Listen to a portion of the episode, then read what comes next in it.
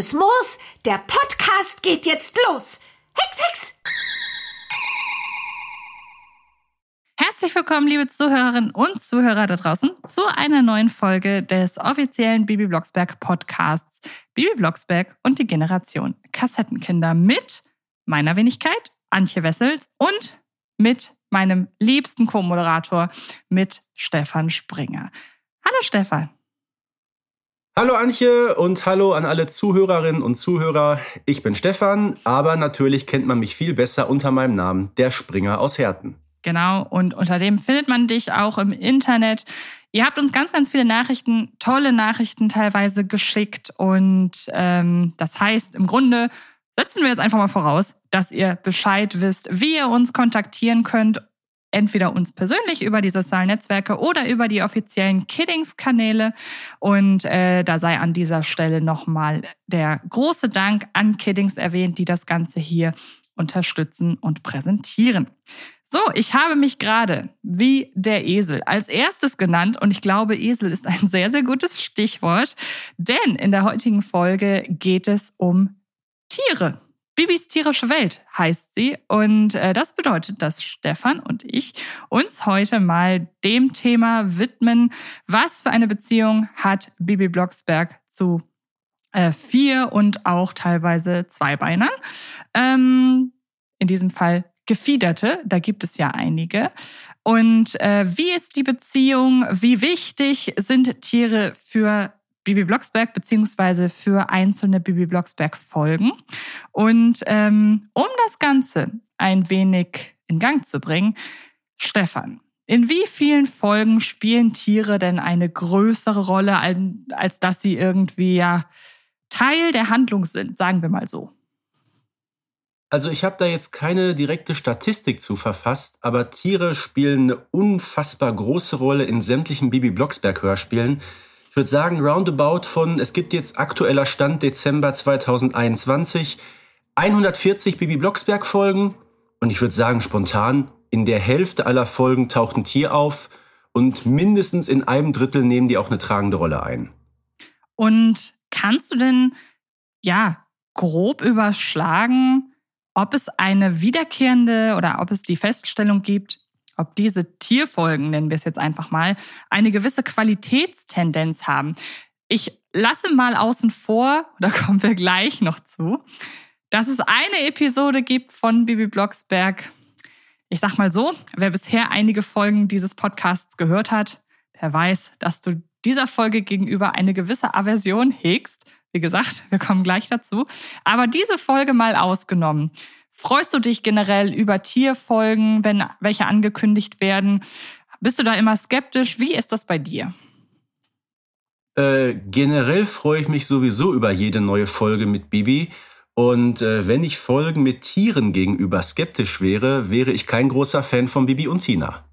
Da hast du natürlich recht. Bei Bibi und Tina ist es ja so, ähm, um nur einen kurzen Exkurs äh, zu dem Spin-off zu machen. Wir haben natürlich die permanente Präsenz von Pferden. Kein Wunder, wie die ganze Geschichte oder die Geschichten spielen auf einem Reiterhof. Aber würdest du mir zustimmen, dass die Folgen der letzten Jahre explizit sich gerne mal ja, ich sag mal nicht nur Tierthemen, sondern insbesondere Tierthemen im Bereich Naturschutz und Umwelt widmen, weil das ist so eine Beobachtung, die ich gemacht habe und wo die Folgen auch einen gewissen informativen Mehrwert, insbesondere für jüngere Zuhörerinnen und Zuhörer haben. Äh, das ist in der Tat so und da können wir verweisen, dass es auch noch eine Folge mit uns beiden geben wird. Die heißt Bibi im Wandel der Zeit, wo unter anderem auch dieser Aspekt von uns behandelt wird. Da liegst du vollkommen richtig. Richtig, genau. Ähm, wir reden von, oder reden wir erstmal ein wenig von dem Stellenwert, den Tiere in den Bibi Blocksberg-Folgen haben. Es gibt natürlich einige, die sind halt einfach, die kommen halt vor. Ich erinnere mich da zum Beispiel an eine relativ neue Folge, die wir auch beide sehr mochten, ähm, in der es darum geht, dass die Blocksbergs ihre neuen Nachbarn kennenlernen. Stichwort Bibi unter Verdacht. Welche Folgennummer ist das, Stefan? Äh, Hexen unter Verdacht meinst du, die 134. Ja, natürlich. Was habe ich gesagt? Entschuldige. Baby unter Verdacht. Achso, nein. Hexen Untertitel Wutbürgeralarm in Gersthof. Genau. Ähm, Hexen unter Verdacht natürlich. Und da spielt der Hund des einen Nachbarn eine Rolle. Ich würde aber die Folge nicht als Tierfolge bezeichnen. Sind wir uns da einig? Nein, das ist äh, mit Sicherheit so, dass ein Tier am Rande der Handlung auftaucht. Aber so klar, im Zentrum dieser Handlung steht es natürlich nicht, keine Frage. Genau. Würdest du stattdessen der weiße Kakadu als Tierfolge bezeichnen, obwohl man ja sagen muss, dass der weiße Kakadu eigentlich gar kein Tier ist, sondern nur eine verhexte Hexe? Das ist jetzt eine sehr gemeine Frage. Ich würde trotzdem irgendwie sagen, ja. Ich würde auch sagen, ja, weil wir ja. Ich lasse das einfach mal so im Raum stehen. Gut, ich würde sagen, schon, einfach weil dieser Kakadu natürlich eine gewichtige Rolle in der Folge einnimmt. Sie ist, äh, oder er ist alleine schon im Titel ähm, kommt im Titel vor. Aber vor allem ist er ja deutlich länger präsent als die Hexe, die in ihn verhext wird. Und deshalb würde ich sagen, der weiße Kakadu eine schöne Beispielfolge für eine Tierfolge. Wie würdest du die Folge insgesamt bezeichnen? Ich mag sie sehr, sehr gerne und höre sie bis heute auch wirklich mehrmals im Jahr. Da gibt es Folgen, die hört man einmal und äh, dann eher nicht mehr. Das ist in der Tat so. Die Folge höre ich gerne, aber nicht nur wegen des Kakadus sondern weil sie ja sozusagen ähm, der Opener ist für die vielen Folgen mit den Junghexen und auch ähm, in der Hexenschule mit Mania. Das taucht ja in den neueren Folgen viel häufiger auf. Und ich finde, das passt ganz gut. Ne? Hexenschule mit Junghexen, äh, Flowey Powie ist ja auch dabei in der Folge. Und auch der Kakadu, obwohl er halt, sag ich mal, laut ist und viel herumkrächzt, okay, das macht ein Kakadu nun mal, ähm, ist er eigentlich gar nicht nervig. Also ich finde schon, die Folge lässt sich ganz gut hören, ja. Genau, finde ich nämlich auch. Und da hast du nämlich schon etwas gesagt, worauf wir ja direkt einfach mal eingehen können mit dem Verweis auf die Folge mit den beiden äh, Tonverantwortlichen. Denn da habe ich gefragt, was denn oder an welcher Stelle die Entscheidung gefällt wird, einer, einer Tierfigur in einer Bibi Blocksberg-Folge entweder die tatsächliche Tierstimme zu geben, also da auf einen Tierlaut zurückzugreifen, der von einem echten Tier stammt, oder aber wann sich dazu entschieden wird, dieses Tier, diese Tierlaute von einem Menschen nachmachen zu lassen. Weißt du noch die Antwort oder soll ich sie geben? Es ging, glaube ich, überwiegend um darum, Emotionen besser darstellen zu können. Das hatte uns damals Carsten Richter gesagt. Richtig. Das heißt, wenn ein, und das ist ja meistens dann in den Folgen der Fall, in denen das Tier wirklich eine handlungsrelevante Rolle spielt, da kann man natürlich schlecht einem Hundebellen, um mal ein Beispiel zu nennen, irgendeine Emotion abgewinnen. Deshalb wird da darauf zurückgegriffen, ähm, ja, Menschen diese Tiere darstellen zu lassen. Das geht mal besser, und mal eher weniger gut. Hast du sowohl ein Beispiel für eine gute Tierstimme, die nachgemacht wird, als auch für eine nicht so gute? Ich muss da bei den Positivbeispielen spontan an die Folge mit dem Wetterfrosch denken. Ja, absolut. Was auch daran liegt, dass die Folge insgesamt für mich zu den absoluten Highlights der Bibi Blocksberg-Serie gehört. Äh, Wetterfrosch, der ist da in jeglicher Hinsicht äh, immer sehr weit vorne dabei. Genau, absolut. Und um mal kurz einen Kommentar von einem Zuhörer der Community aufzugreifen, nämlich von Robert, der hat eine unfassbar süße Nachricht zu genau dieser Folge ähm, uns geschickt. Und diese, dieser Kommentar ähm, bezieht sich vor allem auf den Namen, denn Fridolin heißt ja der Frosch. Ähm, Fritz Fridolin, um genau zu sein. Und er hat uns geschrieben, dass er den Namen Fridolin so toll findet und dass sein Sohn Fridolin heißt. In der Nachricht oder aus der Nachricht geht nicht so ganz hervor, ob er seinen Sohn tatsächlich nach Fridolin benannt hat oder ob er den Namen Fridolin einfach so mag, dass er sich gemerkt hat, ach, die kommt auch oder der Name kommt auch in äh, der Folge der Wetterfrosch vor. Aber ich fand die Nachricht so niedlich und ich mag auch den Namen Fridolin total mhm. gerne. Deshalb sei an dieser Stelle der Hörer kurz gegrüßt und äh, ich wollte den Kommentar einfach nicht ähm, unerwähnt lassen. Ich weiß nicht, wie du das siehst. Ist Fridolin nicht ein toller Name für einen Frosch? ja, auf jeden Fall. Ich finde, das passt wirklich klasse. Auch diese Verbindung, dass er ja eigentlich Fritz heißt und daraus Fritz Fridolin gemacht wird. Ähm, ja, also ich kann der Folge wirklich nur Gutes abgewinnen und die Geschichte, die du gerade vorgelesen hast, ähm, zeigt doch eindeutig, ja, das Leben schreibt eben die schönsten Geschichten Und wer weiß, was wirklich alles durch Bibi Blocksberg-Folgen noch so äh, entstanden ist. Genau, und ähm, wir können schon mal vorweggreifen, es wird eine Folge geben, in der Hörerinnen und Hörer die Gelegenheit bekommen, ihre schönsten Geschichten und Anekdoten zu Bibi Blocksberg vorzutragen. Und äh, da freue ich mich schon sehr drauf. Ähm, nun habe ich aber gerade gesagt, das geht nicht immer so hundertprozentig gut mit dem menschlichen Imitieren von Tierstimmen. Hast du da ein Negativbeispiel?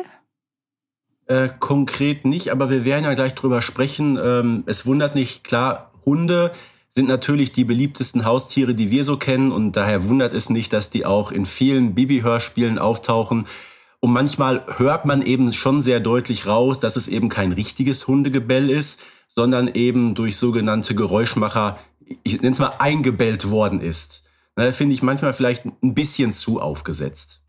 Und vor allem fällt es meiner Ansicht nach vor allem dann auf, wenn es häufig vorkommt. Also es gibt zum Beispiel die Folge ähm, Die Hundebabys und mhm. ähm, da spielen die Hundebabys ja wirklich eine absolut gewichtige Rolle. Ich mag die Folge super gerne. Ich finde, das ist von den, ja, so neu ist sie nun auch nicht mehr, aber sie gehört ja auch nicht zu den ganz alten Klassikerfolgen und ich mag sie von den jüngeren Folgen wirklich sehr, sehr gerne.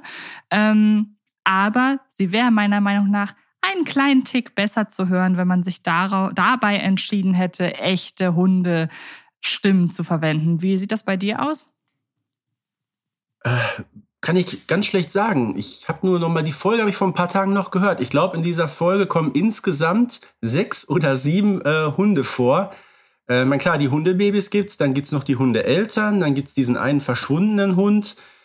Äh, nicht alle Hunde werden dort geräuschlich dargestellt. Ähm, ja, aber ich denke mal, da für die Hundebabys, da war es schon in Ordnung, dass man eben auf äh, einen Geräuschemacher ja, gebaut hat, der das Ganze dementsprechend so äh, hergestellt hat. Also zumindest in dieser Folge war es eigentlich in Ordnung und unvermeidlich.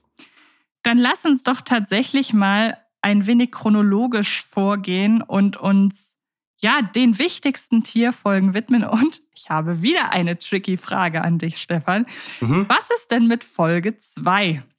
Denn hier bekommen ja plötzlich Menschen Elefantenrüssel verpasst. Ist das eine Tierfolge? Ist das eine halbe Tierfolge? Was ist das für dich? Ich nehme direkt vorweg, für mich ist es keine Tierfolge. Nein, nein, es ist absolut keine Tierfolge. Brauchen wir, glaube ich, gar nicht äh, groß zu diskutieren. Äh, wie nennt man sowas? So eine Art Hybrid aus Mensch und Benjamin Blümchen für Arme. äh, aber also nein, mit einer Tierfolge hat die Folge 2 äh, sehr, sehr wenig zu tun. Aber, und ich glaube, da sind wir direkt beim Thema. Ich habe es ja schon in den früheren Folgen von uns immer wieder angemerkt. Im Grunde kommen wir immer wieder auf Folge 2 zurück, wenn es um irgendwas Bestimmtes und Markantes geht. Das ist auch in diesem Fall so. Ich wollte gerade sagen, Benjamin Blümchen für Arme klingt fast ein bisschen abwertend, aber ich weiß ja, wie gern du die Folge magst. Deshalb, ich glaube, so abwertend war das von dir gar nicht gemeint. Nein, aber äh, tatsächlich fragt ja auch äh, äh, der Bürgermeister, hm, Sie erinnern mich an irgendjemanden. An Benjamin Blümchen? Ja, genau, an den erinnern Sie mich. Dann würde ich eigentlich zur ersten richtigen Tierfolge kommen. Ähm, und die war in meiner Wahrnehmung die Kuh im Schlafzimmer. Aber wenn wir überlegen, was denn der Hund in der Folge 4, der Bankräuber, für eine handlungsrelevante Sache tut, nämlich er mhm. überführt den Bankräuber. Welches ist die erste Folge? Ist es der, also die erste Tierfolge? Ist es der Bankräuber oder ist es die Kuh im Schlafzimmer? Äh, weder noch. Nämlich? Sage ich jetzt ganz offen. Für mich ist die allererste richtige Tierfolge die 22. Wieso ist die Kuh im Schlafzimmer für dich keine Tierfolge?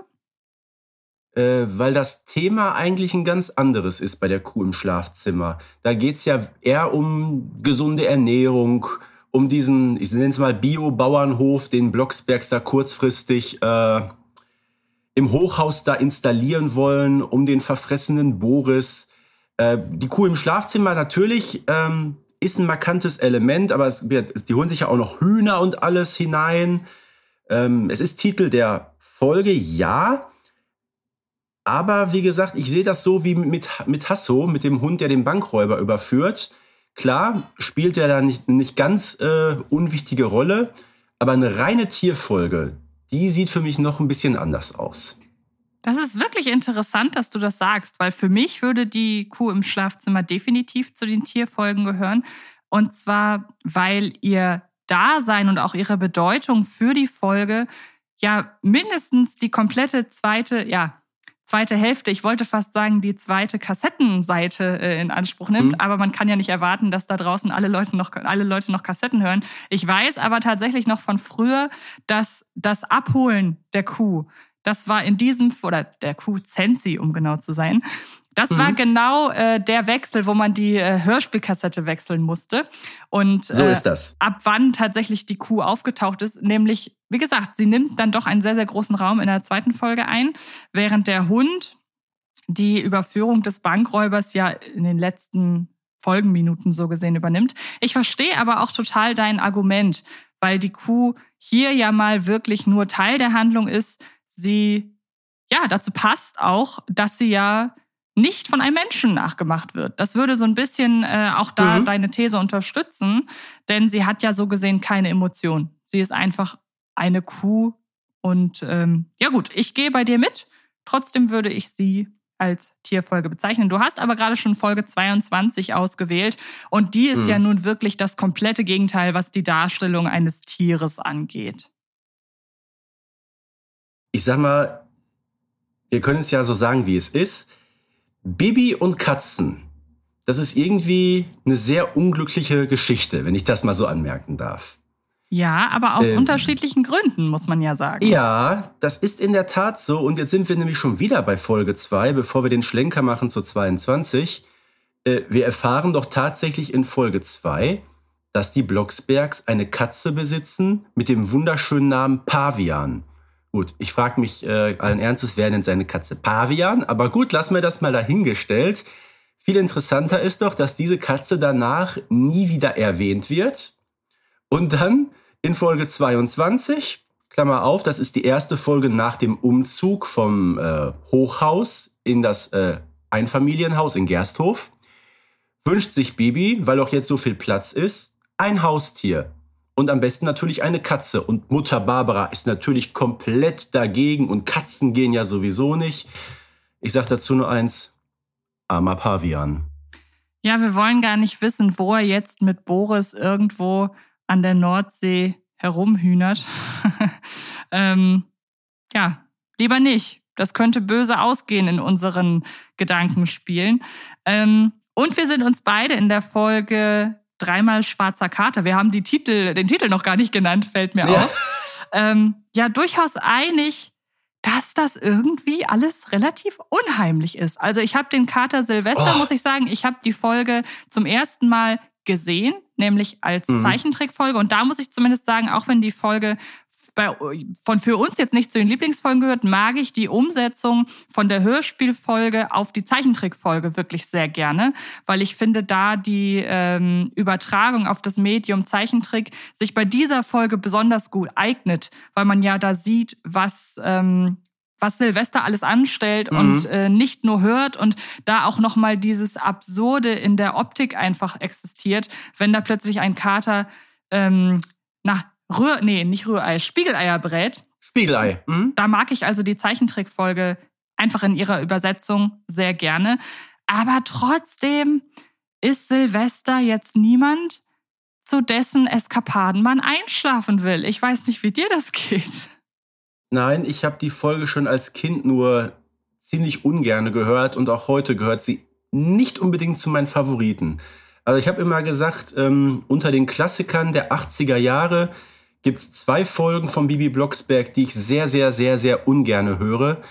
Das ist ähm, neben der Folge mit Silvester, dreimal schwarzer Kater, ist es natürlich auch ähm, die Geschichte Bibi als Babysitter mit den äh, plärrenden Zwillingen.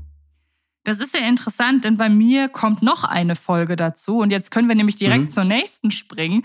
Die weißen Enten. Das ist auch ja. eine Folge, die nicht zu meinen Favoriten zählt. Und nun würde man ja fast denken, oh, schon wieder eine Tierfolge und schon wieder ist man da gegenüber eher kritisch. Aber der Unterschied zwischen den beiden ist, dass der Grund dafür, dass ich sowohl dreimal schwarzer Kater als auch die weißen Enten nicht so mag, ein komplett anderer. Denn Ich weiß nicht, wie das bei dir ist, aber dreimal schwarzer Kater ist deshalb für mich nicht unbedingt eine der angenehmsten Folgen, weil sie genau eben das ist, weil oder weil Silvester, die äh, vierbeinige Hauptfigur in diesem Fall, eben genau das ist unangenehm und irgendwie ja. nicht so richtig zu greifen. Und sie hat ja zeitweise fast schon einen, ich möchte es fast Schurkenstatus nennen. Und das Ganze wird so anarchisch und plötzlich diese Anarchie ist man von Bibi-Folgen gar nicht gewohnt. Und ähm, im Falle von Die weißen Enten ist es eher die Penetranz der Tiere. Und die finde ich da nicht unheimlich, muss ich sagen. Da ist für mich die Folge nein, einfach ein bisschen eintönig, ohne allzu viele Auf und Abs. Ich weiß nicht, wie das bei dir ist. Ja gut, Weißen Enten, ja, ist jetzt auch nicht so mein ganz großer Favorit, aber hier haben wir ja wieder das Szenario, Tierfolge, Fragezeichen, denn schließlich sind es ja keine richtigen Enten, sondern Margie und äh, Cecily Thunderstorm sind ja nur fälschlicher oder versehentlicherweise in Enten verhext worden. Naja, ändert natürlich nichts an der Tatsache, dass die da die ganze Folge durch die Geschichte hindurch gackern. Äh, viel passiert da nicht, aber trotzdem, sage ich mal, hat die Folge immer noch so ein bisschen Wortwitz. Ähm, aber ich finde schon, dass es relativ ordentlich gemacht ist. Ne? Also zumindest kommt das Entengegacker ähm, realistisch. Ja, genau, das finde ich auch absolut. Ich würde es auf jeden Fall als Tierfolge bezeichnen, einfach aus dem Grund, weswegen wir ja auch die Kakadu-Folge als Tierfolge bezeichnen würden, mhm. weil die Enten einfach wesentlich länger präsent sind als äh, Margie und Cecily Sun Thunderstorm, die man ja nur im Flugzeug hört und mhm. ähm, dann am Ende, wenn sie wieder zurückverwandelt wurden. Also Tierfolge würde ich sagen, ist es schon auf jeden Fall.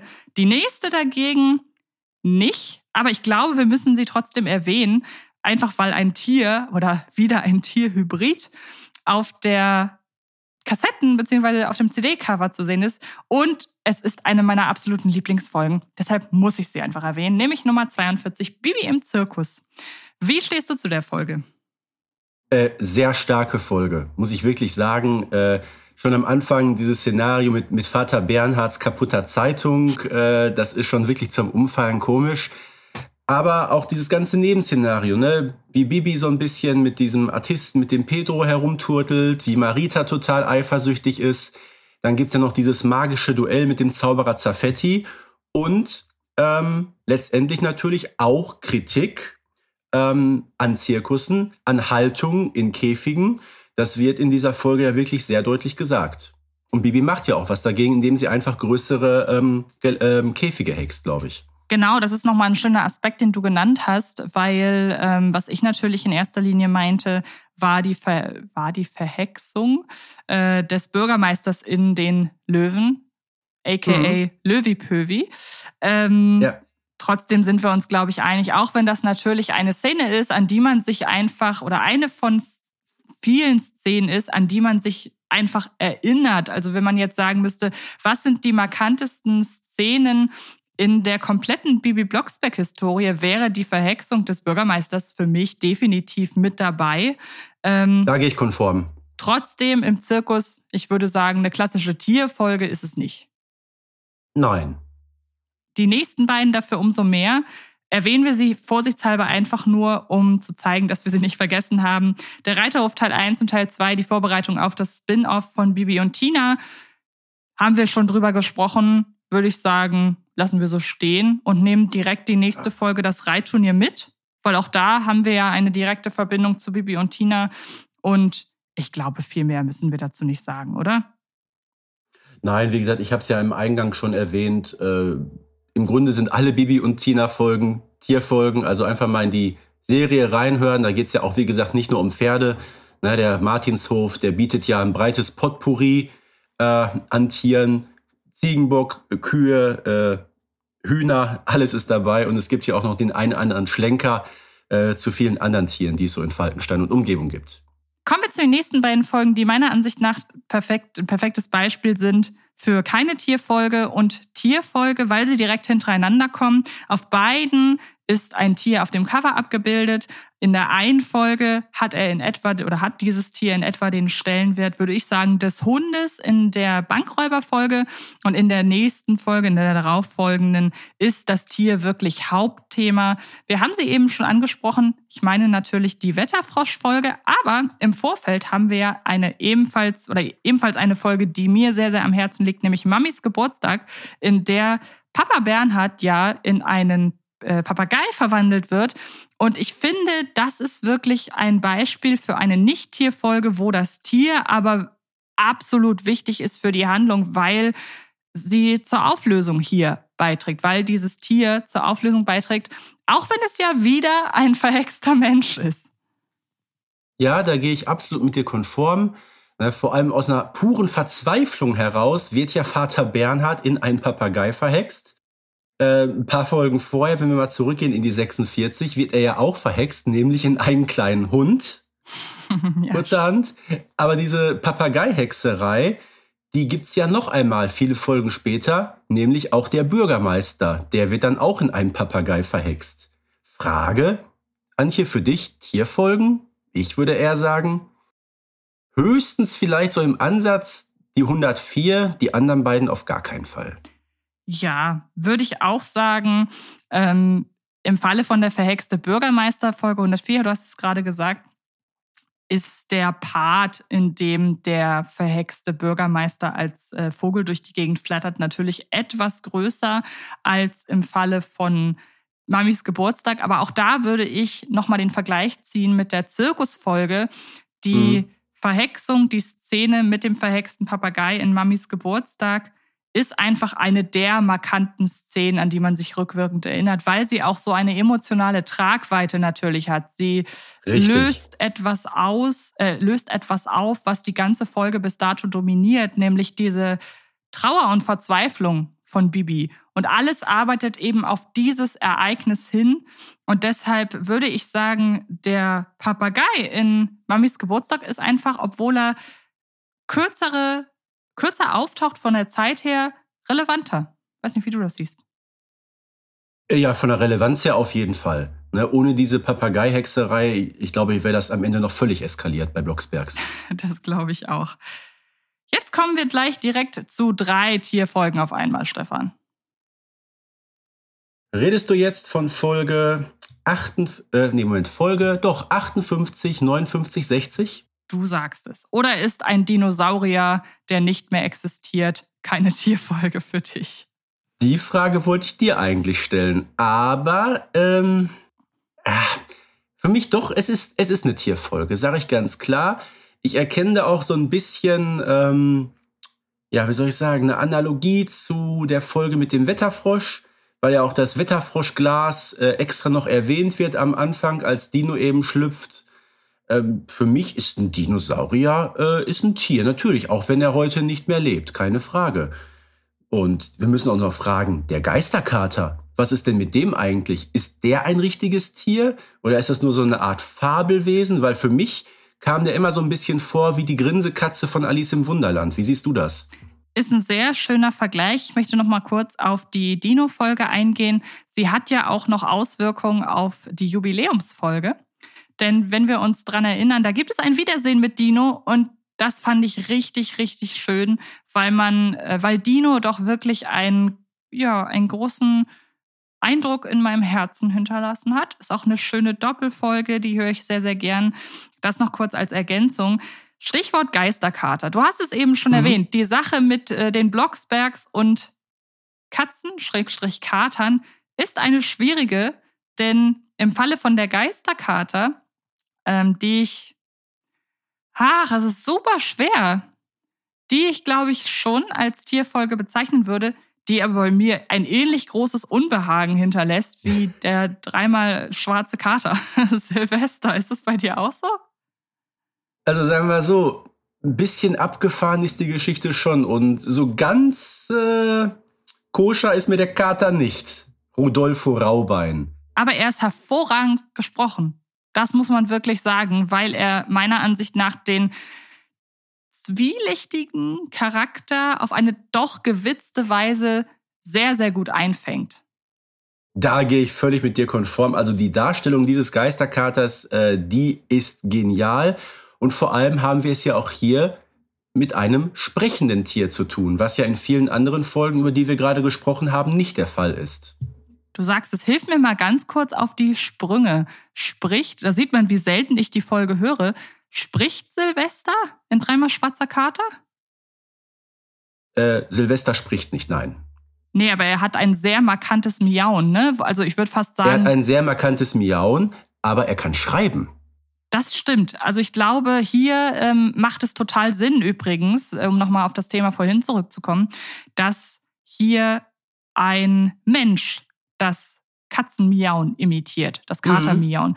Weil ähm, man braucht ja eben diese markanten, ich nenne es mal Emotionen, damit man auch merkt, dass hier kommuniziert wird zwischen Tier und Mensch, ohne dass das Tier spricht. Danke für die Aufklärung. Und das ähm, ist übrigens dafür, dass die Folge aus den 80er äh, Jahren ist. Ich glaube, die Folge Dreimal Schwarzer Kater, ich würde sie so ins Jahr 1984 bringen. Da war das wirklich noch sehr, sehr ungewöhnlich, äh, dass eben Tiere durch Menschen dargestellt wurden. Also von daher, so gesehen war das in gewisser Weise ein Meilenstein, um Tiere aktiv mit ihren Emotionen in so eine Handlung einzubauen. Es ist übrigens super unheimlich. Du hattest natürlich vollkommen recht mit dem Veröffentlichungsjahr. Du kannst also nicht nur Folgen und Folgennummern in Verbindung bringen, sondern auch deren Veröffentlichungsjahre, auch wenn das vielleicht gerade ein Glückstreffer war. Ich unterstelle dir, es war kein Glückstreffer und du bist noch viel schlauer, als ich bislang hm. dachte. Ja, ich habe geschwankt zwischen 84 und 85, dachte, nee, die muss ein bisschen älter sein. Ich sag mal so, wetten, das soll ja wiederkommen nach einer Folge, die vor einiger Zeit gezeigt wurde. Ich würde Da wollte ich mich als kleines Kind immer bewerben. Ich wollte es machen, damals bei diesen Kinderwetten. Ich habe mich ich, aber nie getraut. Ich würde dich wirklich vorschlagen.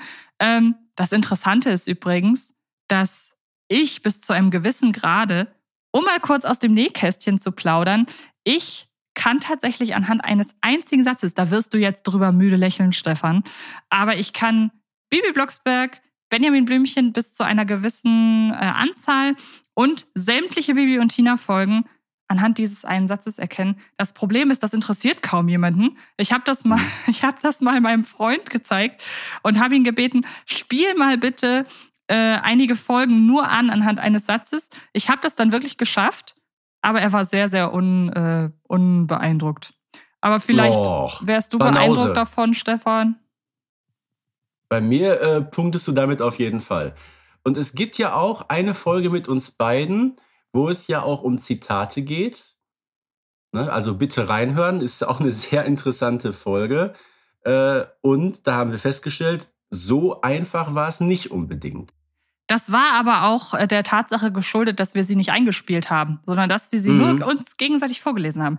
Um das, das kommt noch hinzu. Kurz zu meiner Ehrenrettung zu sagen. Und Noch zu meiner. Was, apropos, ähm, damit sind wir durch mit der Geisterkater, würde ich sagen. Kurzes Statement, Geisterkater Tierfolge, super schwer. Ich sag, ja, ich sag trotzdem einfach mal ja. Gut. Wie ist es, bei der Feu wie ist es beim feuerroten Nashorn? Nee. Exakt. Nein. Einfach nur nein. Gehen wir zur nächsten Folge. Über die haben wir schon gesprochen, der weiße Kakadu. Sehr, mhm. sehr schöne Folge insgesamt. Und ähm, ja, einfach auch da ein gutes Beispiel, haben wir ja gerade schon gesagt, für eine Tierfolge, die eine ist, obwohl das Tier kein richtiges Tier ist.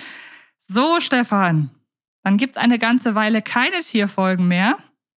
Und dann kommt sie, die Nummer 80 aus dem Jahr. Äh, das ganz große Highlight. Ich glaube, das Jahr ist 2003. Nein! Da müsste die Folge erschienen sein. Oder 2004 dann, es ne? Es ist Folge 2004. Mein Bild von dir, dass du einfach nur ein Experte und nicht ein absolut extremer, wahnsinniger Experte bist, ist wieder zurechtgerückt. Trotzdem überlasse ich dir jetzt natürlich alles, was du zum Schmusekätzchen zu sagen hast. Also, ich sag mal, die Vorgeschichte. Katzen. Wir haben es ja gerade schon auf den Punkt gebracht. Katapavian weg. Dann bekommt Bibi Silvester weg. Am Ende der Folge dreimal schwarzer Kater holt sie sich eine Babykatze mit dem Namen Schnuffi weg. Drei Katzen verschlissen und die vierte kommt. Denn in Folge 80 plötzlich ein vermeintliches Findelkätzchen mit dem Namen Schmusi. Und dass dieses Kätzchen Schmusi heißt, hören wir in dieser Folge. Äh, ich glaube, ich habe mal eine Auflistung gemacht. Damals im ersten Lockdown war das. Ich konnte eine Nacht nicht schlafen und habe die ganze Folge nochmal auseinandergenommen. Das Wort Schmusekätzchen, Schmusi oder Schmusig oder Schmusen wird in diesen ganzen 34 Minuten, länger geht diese Folge zum Glück nicht, 100 Mal erwähnt. Wahnsinn. Also ich, ich weiß nicht, wie sowas passieren kann. Also und natürlich am Ende stellt sich heraus, Schmusi heißt in Wirklichkeit Susi, ist gar kein Findelkätzchen und Bibi muss sie wieder abgeben. Also Bibi und Katzen, äh, das geht einfach nicht gut. Da hast du recht. Und man muss zu dieser Folge ja noch sagen, abgesehen davon, dass diese Worte sehr äh, penetrant auftauchen, sie ist dramaturgisch jetzt auch nicht die allerstärkste. Ja, belassen wir es dabei. Das war jetzt noch freundlich formuliert. Aber ein Stück weit möchte ich die Folge trotzdem nochmal erwähnen im Zusammenhang mit einer anderen Folge, denn sie hat eine emotionale Bedeutung im Rahmen der Bibi Blocksberg-Reihe insgesamt, was die Entstehung angeht. Weißt du noch, wer uns das erzählt hat? Ja, das war Klaus-Peter Weigand, der Autor. Deshalb verweisen wir an dieser Stelle einmal auf die Folge, denn da muss ich tatsächlich sagen, sie hat zumindest mein Bild der Folge wirklich ein Stück gerade gerückt, was nicht dafür sorgt, dass ich sie jetzt öfter hören werde, aber dass ich Richtig. der Folge mit einem etwas anderen, wohlwollenderen Gefühl gegenüberstehe. So sehe ich das auch. Perfekt. Über die Hundebabys haben wir schon gesprochen im Hinblick auf die Darstellung von Tierlauten. Wollen wir es dabei belassen, dass wir, also zum, ich glaube, hatte soeben den Eindruck, da sind wir ähnlicher Meinung, dass es echt eine ordentliche Folge ist? Ähm, nun ja, da gehe ich jetzt nicht so ganz mit dir konform. Ich finde die Folge eigentlich eher so mittelmäßig. Sie ist zumindest recht vorhersehbar in ihrer Story. Ich glaube, mhm, da sind wir uns ja. einig. Aber da gefällt mir einfach die Freundinnen-Dynamik mal wieder sehr, weil wir davor, okay. äh, weil wir davor ähm, so ein bisschen aus den, oder ja, wir hatten vorher das Hexenhoroskop und wir hatten die Klassenreise, aber davor war so ein bisschen die Freundschaft der Junghexen ein bisschen in den Hintergrund gerückt. Und ähm, ich mag da einfach die Interaktion zwischen den beiden. Und äh, ja, deshalb hat die Folge bei mir einfach so ein schönes Hörgefühl ausgelöst zum damaligen Zeitpunkt. Und da haben tatsächlich gar nicht die Hundebabys so viel mit zu tun, mit der Tatsache, dass ich die Folge gerne mag. Hm. Okay, da gehe ich mit dir konform. Aber ich sag mal, du hast es ja auf den Punkt gebracht, äh, neben Katzen spielen natürlich Hunde insgesamt eine richtig große Rolle in zahlreichen Bibi-Hörspielen. Ähm, du hast ja auch den Hund erwähnt von dem äh, Nachbarn von den Blocksbergs, von Herrn Schmidt. Schnuff heißt der, ne? dieser, dieser kleine Kleffer, sag ich mal. Aber dann gibt's ja auch noch die Folge Superpudel Puck. Genau. Und die Folge 99, die kleine Spürnase, um mal direkt genau, zwei Hundefolgen äh, abzudecken. Habe ich eine vergessen? Also jetzt von den Folgen, über die wir noch nicht sprachen, ich glaube nicht, ne? Das waren jetzt die beiden. Also so, so reine, reine Hundefolgen mit Sicherheit nicht, aber da gibt's ja natürlich auch noch den äh, Hannibal, den kleinen Hund von Frau Müller-Riebenseel, der mhm. mittlerweile auch schon in zwei Folgen aufgetaucht ist, nämlich in Folge 96 und in der 136, da war er auch wieder dabei. Äh, wir hören in der Folge Unverhofftes Wiedersehen, da hat der Nachbarsjunge einen Hund und der Hund von Tante Luisa ist ja auch so ein, ja, wie soll ich sagen, so ein kleiner, der ganz gerne mal knurrt und schnappt. äh, was, ach, Pizzi, Pazzi und Putzi, natürlich, diese drei äh, äh, aufgetorkelten Hunde von äh, Gloria Goldregen in der Folge 129, ein sensationelles Team. Also Hunde gibt's im Grunde überall und auch Marita, die ist ja so so eine Hundenärrin, die ist ja immer scharf, wenn sie Hundesitterin spielen darf und darf Gassi gehen. Also das kommt doch wirklich mittlerweile in sehr sehr vielen Folgen vor. Und vor allen Dingen anhand der Folge Unverhofftes Wiedersehen wird mir gerade so ein bisschen bewusst, dass die Tiere so eine Art Verlängerung der entsprechenden Besitzer sind, was die Charaktere angeht. Also man sagt ja nicht mhm. umsonst, wie die Frau, so der Wow Wow. Das kann ich nur als, als Hundebesitzerin kann ich das nur bestätigen. Ähm, ja, das finde ich insofern schön, als dass da wirklich sehr darauf geachtet wird, inwiefern denn die Hunde jetzt zu ihren Haltern passen und Halterinnen, weil das muss ja schon in gewisser Weise zusammenpassen. Also wenn man jetzt gesagt hätte, Tante Luisa hat äh, den friedlichsten Dobermann der Welt, um mal etwas sehr äh, mhm. Absurdes zu sagen, das hätte ja nicht zusammengepasst. Zu Tante Luisa Nein, passt so ein kleiner Kleffer, ähm, mhm. der einfach, wie gesagt, ihren Charakter auch so ein bisschen widerspiegelt. Und wie gesagt, das ist ja tatsächlich belegt wissenschaftlich, dass sich Hunde und äh, ihre Menschen nach und nach angleichen. Bei der optischen Sache ähm, ist man, das ist eher so eine Beobachtung, die, äh, glaube ich, noch nicht wissenschaftlich belegt wurde. Aber weil ich vor kurzem mich gar nicht für den Podcast, sondern einfach äh, generell mal damit befasst äh, habe, Menschen und Tiere, insbesondere Hunde, gleichen sich charakterlich an. Und das finde ich schön, dass man das immer mal wieder sieht.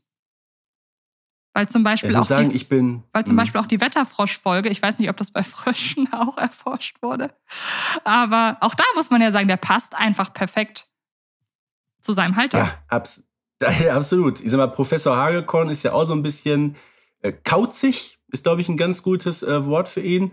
Und äh, Fritz Fridolin, wie sagen, ist ja auch so ein bisschen eigenwillig in dem, was er da so macht. Genau. Hat das einen Grund, dass wir über die Folge Superpudel Puck Nummer 88 so ein bisschen hinweggegangen sind. Wie stehst du zu der? Ja gut, ich habe sie ja gerade zumindest erwähnt. Ähm, klar, es ist natürlich so eine, so eine Buchfigur, ne, also auch jetzt kein real existierendes Tier, wenn man so möchte, was dann vom Bibi halt herbeigehext wird. Ob man diese Folge jetzt trotz ihres markanten Titels, das ist ja genau wie bei der Kuh im Schlafzimmer, ähm, als eine reine Tierfolge bezeichnen kann, muss ich sagen, sehe ich ebenfalls kritisch, ja. Da kann ich dir auf jeden Fall zustimmen. Ich bin auch nicht der größte Fan von der Folge. Ich habe ja schon mal in der einen oder anderen Folge erwähnt, ich mag vor allem die Folgen, die vor allem im Blocksbergschen Kosmos spielen.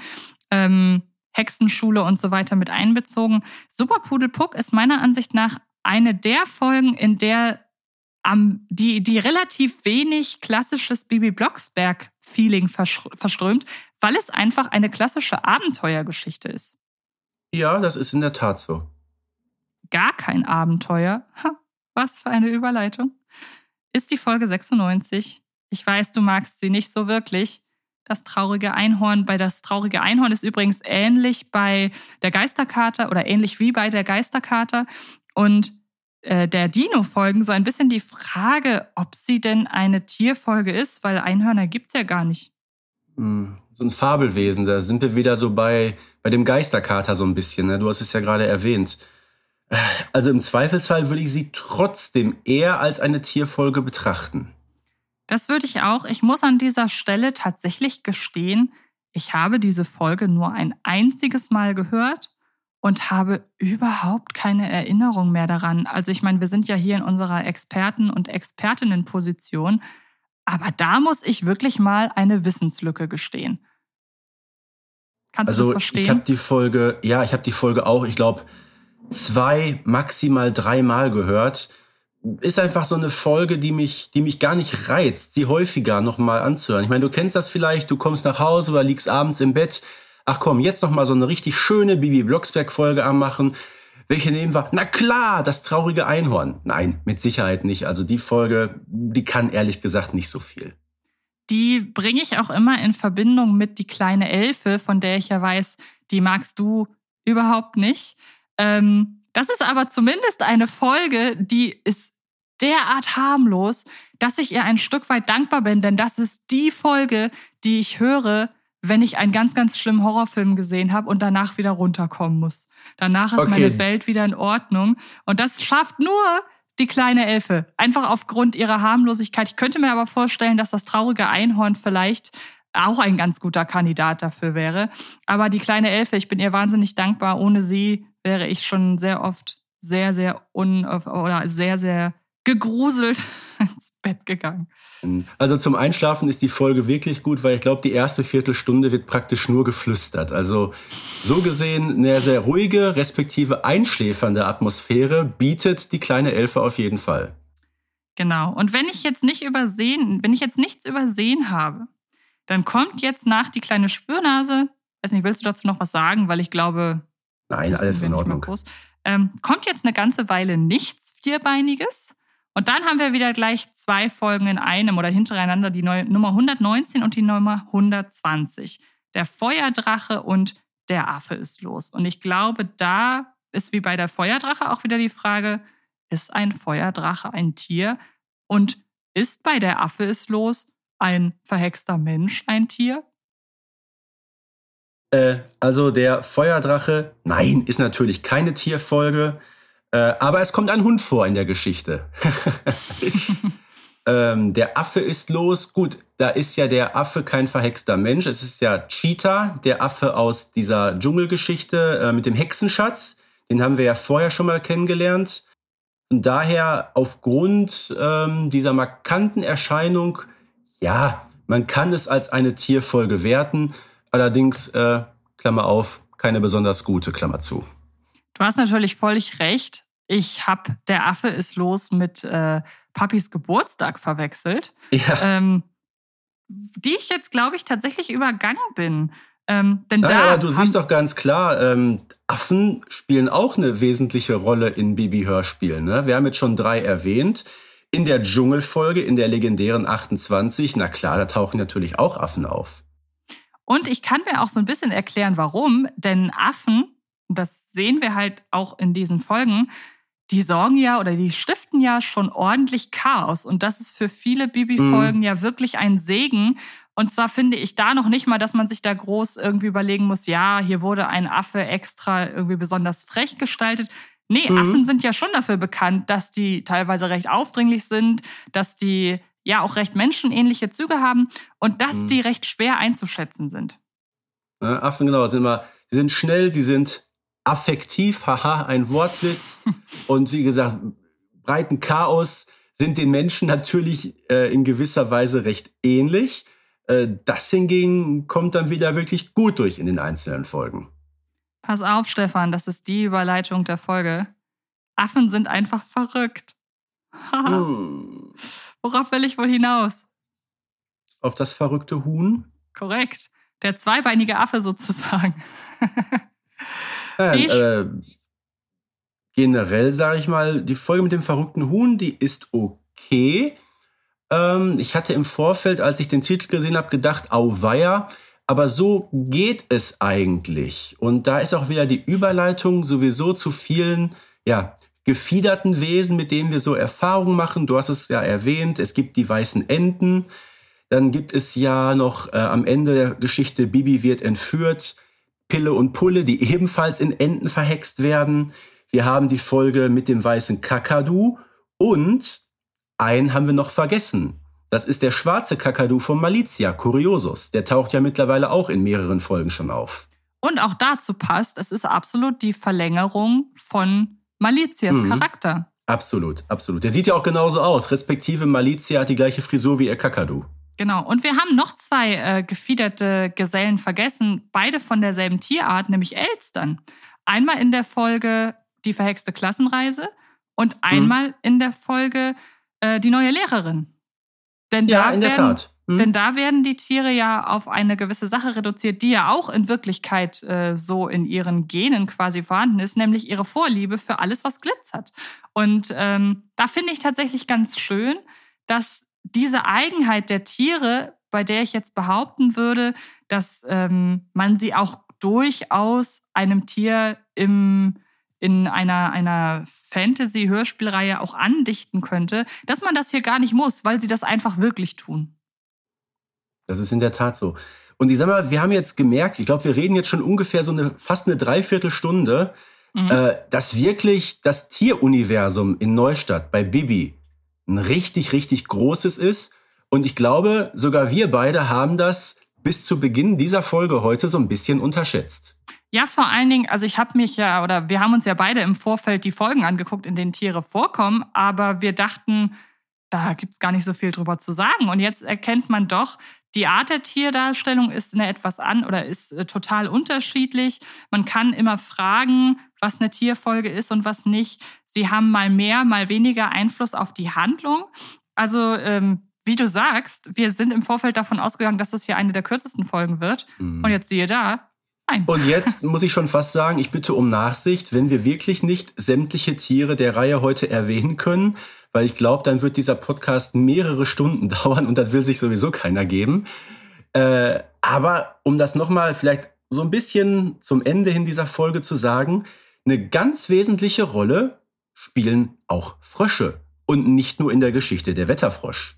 Nee, weil sie ja, und das haben wir jetzt ja zum Beispiel gar nicht erwähnt. Weißt du, was wir noch hätten machen können, um den Rahmen dieser Folge komplett zu sprengen? Wir hätten noch alle Bibi Blocksberg Hex-Sprüche raussuchen können, in der ein Tier drin vorkommt. Wann wären wir dann wohl fertig hiermit? Äh, ich würde sagen ungefähr 2024. Das denke ich auch. Aber wo du das gerade sagst, fällt mir ein, dass wir eine Folge tatsächlich übersehen haben. Denn wir haben, ich muss mal ganz kurz schauen, welche das ist, weil ich die nämlich auch immer mit einer anderen verwechsel. Es ist, es ist die Hexenschule? Ja, es ist die Hexenschule. Denn überleg mal, was, ähm, na, was äh, Shubia in dieser Folge für eine Aufgabe bekommt. Du meinst mit dem Drachen Pinky? Ja, genau. Jetzt kann man da natürlich wieder fragen, inwiefern der Drache ein Tier ist, aber ich glaube, die Folge dürfen wir auf gar keinen Fall unerwähnt lassen. Nein, auf gar keinen Fall. Wobei, äh, der Drache Pinky entsteht hier aus diesem Feuersalamander. Also Exakt, so genau. gesehen äh, hat das einen tierischen, realen Hintergrund. Ganz anders als bei der Geschichte mit dem Hexenhoroskop, wo es ja wirklich nur, wie ähnlich bei dem Einhorn eigentlich, ein Fabelwesen ist. Aber Genau. trotzdem, sage ich mal, so, so eine Art tierischen Charakter bekommt. Oder auch wie beim Feuerdrachen. Nun hat der Feuerdrache natürlich längst nicht die inhaltliche Relevanz wie ein Pinky, aber auch da haben wir natürlich ähm, ein Fabelwesen, das existiert Richtig. und das halt sogar den Titel in irgendeiner Form äh, Was ja einnimmt. bei der kleinen Elfe auch der Fall ist. Da haben wir auch ein Fabelwesen. Elfen gibt's ja auch nicht wirklich. Das stimmt, aber da sind wir uns einig, das ist nun wirklich kein Tier. Nein, nein. Nur um ein Beispiel zu nennen für ein Tier, auf das wir jetzt nicht groß irgendwie eingehen, zum Beispiel in ein sensationelles Team führt Marita halt einfach einen Hund aus. Und da hat er jetzt nichts groß mit irgendwelchen handlungsrelevanten Dingen zu tun. Er ist jetzt auch nicht ein Tier, Stichwort äh, passt zu seiner Halterin, sondern es ist einfach eine Randerscheinung. Und davon gibt's ja nun wirklich sehr, sehr viele. Also das meinen wir mit, wir können uns jetzt nicht allen Tieren widmen, die einfach mal kurz zu hören sind. Und genau das meinte ich eingangs, als ich sagte, gefühlt in der Hälfte aller Folgen tauchen Tiere auf. Mittlerweile würde ich fast sagen, in zwei Drittel aller Folgen ist das der Fall. Ja, da hast du völlig recht. Und ähm, es bringt natürlich nichts, die einfach nur aufzuzählen. Ich möchte natürlich wissen, was ist dein Lieblingstier? Beziehungsweise, ich würde fast behaupten, wir können unterscheiden zwischen Lieblingstier und Lieblingstierfolge. Mhm. Ähm, nee, nicht unbedingt. Ich äh, setze mal wirklich den Frosch Fritz Fridolin in beiden Kategorien ganz nach oben. Und ich befürchte fast, oder heißt befürchte, dass ich dir damit jetzt auch deine Lieblingsfolge weggenommen habe. Na, du hast mir auf jeden Fall mein Lieblingstier vorweggenommen. Ähm, ich glaube aber noch weiter darüber, wobei wir uns da tatsächlich nicht einig darüber waren, ob es eine Tierfolge ist, beziehungsweise wir haben beide hinterfragt, dass es eine Tierfolge ist, ähm, ist Mamis Geburtstag. Ich weiß, da spielt ähm, der verhexte Bernhard Blocksberg nur eine untergeordnete Rolle und wir waren uns da ja auch einig, dass es keine klassische Tierfolge ist. Aber wenn ich das mal ein bisschen ausweite, Folgen, wo ein Tier eine gewichtige Rolle spielt, würde ich Mamis Geburtstag noch weiter darüber setzen. Okay. Gut, kommen wir zum Abschlussfazit an dieser Stelle. Wie sieht es aus? Bibi und Tiere, harmoniert das? Also wir haben schon festgestellt, Bibi und Katzen, nein. Aber generell würde ich sagen, eigentlich schon, weil ich sag mal, es gibt ja wirklich äh, so viele Folgen, äh, wo Tiere eine sehr tragende Rolle spielen. Und ich glaube, Antje, wir beide wären jetzt auch wirklich keine Bibi Blocksberg-Fans, wenn wir sagen würden, nee, das geht auf gar keinen Fall. Das sagst, äh, das sagst du absolut zu Recht. Und ich würde sagen, noch ein wenig mehr Einfluss auf die Folgen haben oder auf, auf äh, Tiere und oder noch ein wenig mehr über die Beziehung von Bibi und Tieren erfahren wir natürlich in den Bibi und Tina Folgen. Also wenn ich da an sowas wie die Waschbären sind los denke oder auch ähm, die Folge, in der sie im Grunde alles retten, was kreucht und fleucht. Also wir haben da ja auch die neue Mhm. Tierärztin mit dem Hund oder keine Ahnung, wir haben das, die Rehkids-Folge. Also da wird ja wirklich alles, was in irgendeiner Form ja irgendwo rumliegt, mit zum Martinshof genommen. Und ich glaube, da kommt nochmal besonders hervor diese Verbindung, die und diese Liebe, die Bibi einfach Tieren gegenüber äh, an den Richtig. Tag legt. Vorausgesetzt, es sind keine verhexten Kater. Das sollte, sag ich mal, die Minimalanforderung sein. genau. Dann deine Abschlussworte. Ja, Abschlussworte. Wie gesagt, aus einer Folge, wo wir gesagt haben, yo, vielleicht maximal eine halbe Stunde, ist jetzt fast das Doppelte geworden. Und wir haben es erwähnt, es hätte noch viel mehr sein können, aber ich glaube, wir belassen es jetzt einfach mal dabei. Wir haben wirklich jetzt sehr scharf analysiert, was da im Bibi Blocksberg-Universum wirklich mit den Tieren los ist. Da kann ich nur sagen, danke an dich, Anche, dass wir das so haarscharf jetzt ähm, ja, durchgenommen haben. Und auch vielen Dank an die Zuhörerinnen und Zuhörer. Ich freue mich schon auf die nächste Ausgabe. Bis bald, euer Springer aus Herten. Dem ist nichts hinzuzufügen. Auch von mir vielen Dank fürs Zuhören an euch da draußen. Und dann hören wir uns in der nächsten Folge wieder. Macht es gut. Baby Blocksberg und die Generation Kassettenkinder ist eine Produktion von Rocket Beans Entertainment und wird präsentiert von Kiddings.